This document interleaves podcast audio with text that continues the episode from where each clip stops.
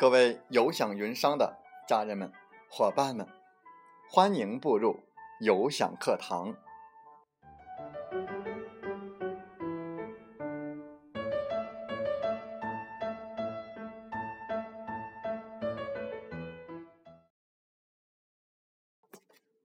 我是有享云商林斌，有享课堂，彬彬有礼。高高的树上结槟榔，谁先爬上谁先尝。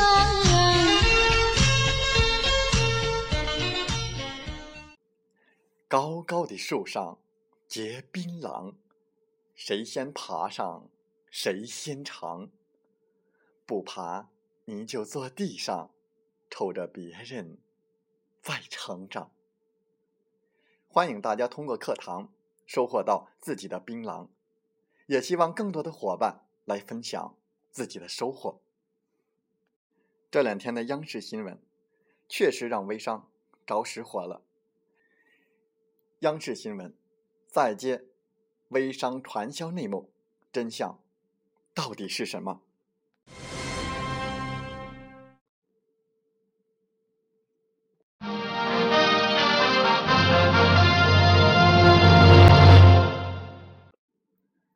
这份工作做好了可以月入十万，一百零八天买奔驰，六个月买房，投入只要几千元，坐在家里就能创业。你想干嘛？它就是现在非常流行的新兴工种微商。但其实，微商真正赚钱的不是靠零售，而是靠发展下级代理商，而手段就是在朋友圈造假和炫富。真相到底是什么？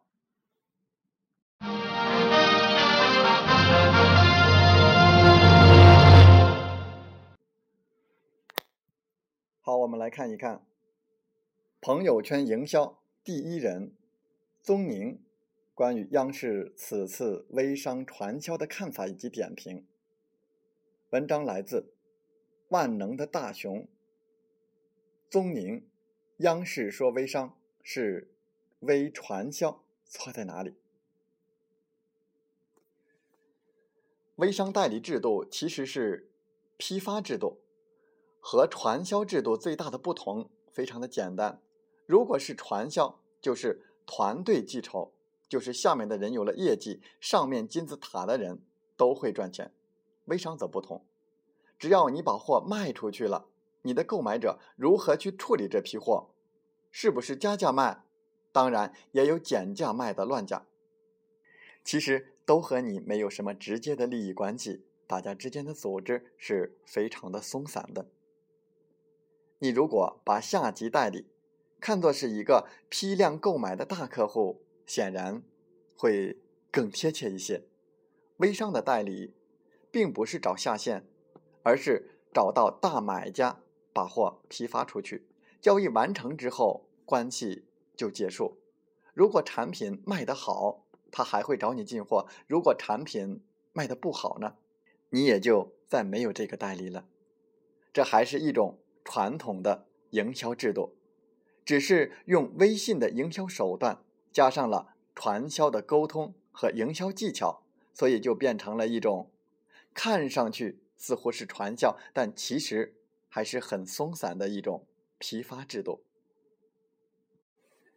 其实微商是一个好的模式，传统企业大批的往里进，网络红人也卖得不错，网络营销人也在做。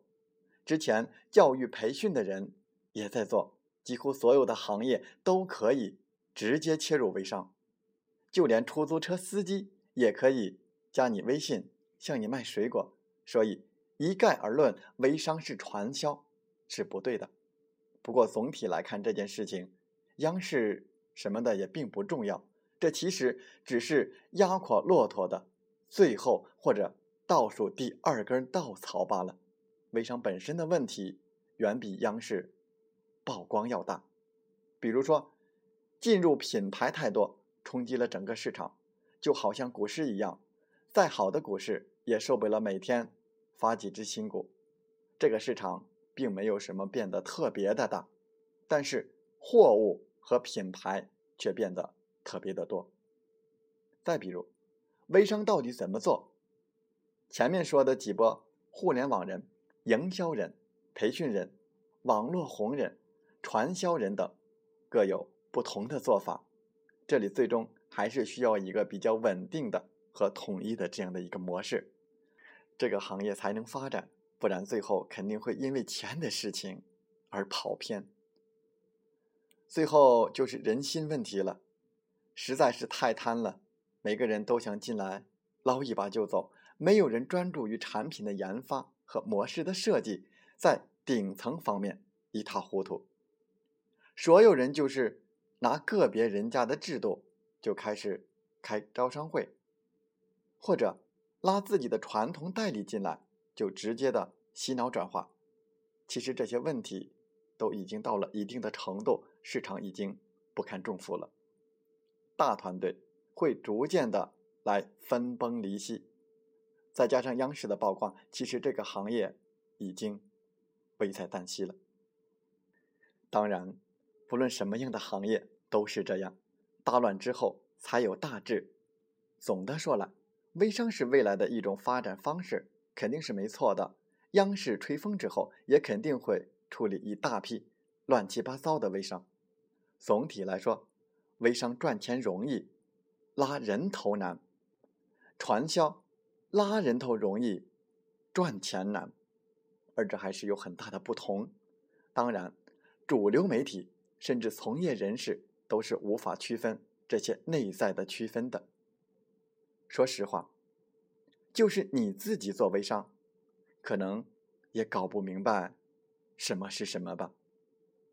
所以，尽管我确定微商肯定不是传销，但你是不是传销，就要看运气了。好，我们以上内容均来自于公众号“万能的大熊”。宗明，央视说微商是传销，错在哪儿？如果您想进一步了解传销、直销以及这样的代理等等这样的问题，可以加我的微信：七五二三四九六三零，我们共同来交流。好，我们本次的分享就到这里，感谢大家。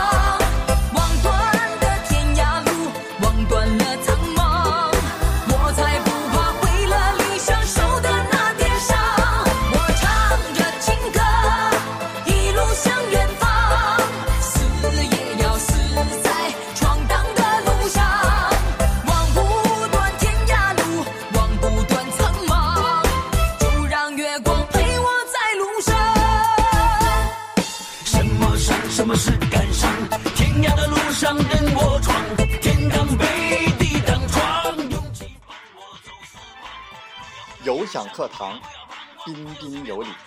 林彬，感谢大家的聆听和学习。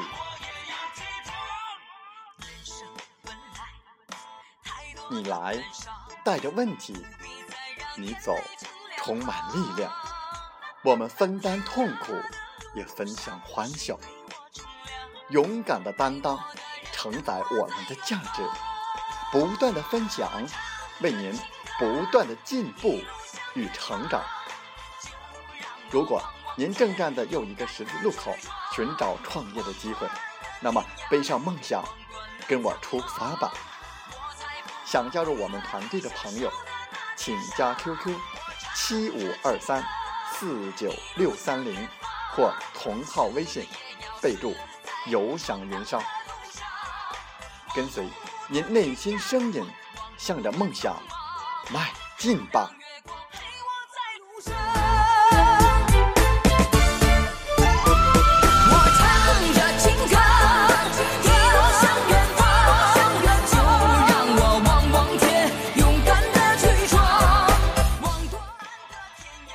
喜欢我们的节目，请点赞并转发分享。为方便收听，请订阅“听海风吹电台”。我们下期再会。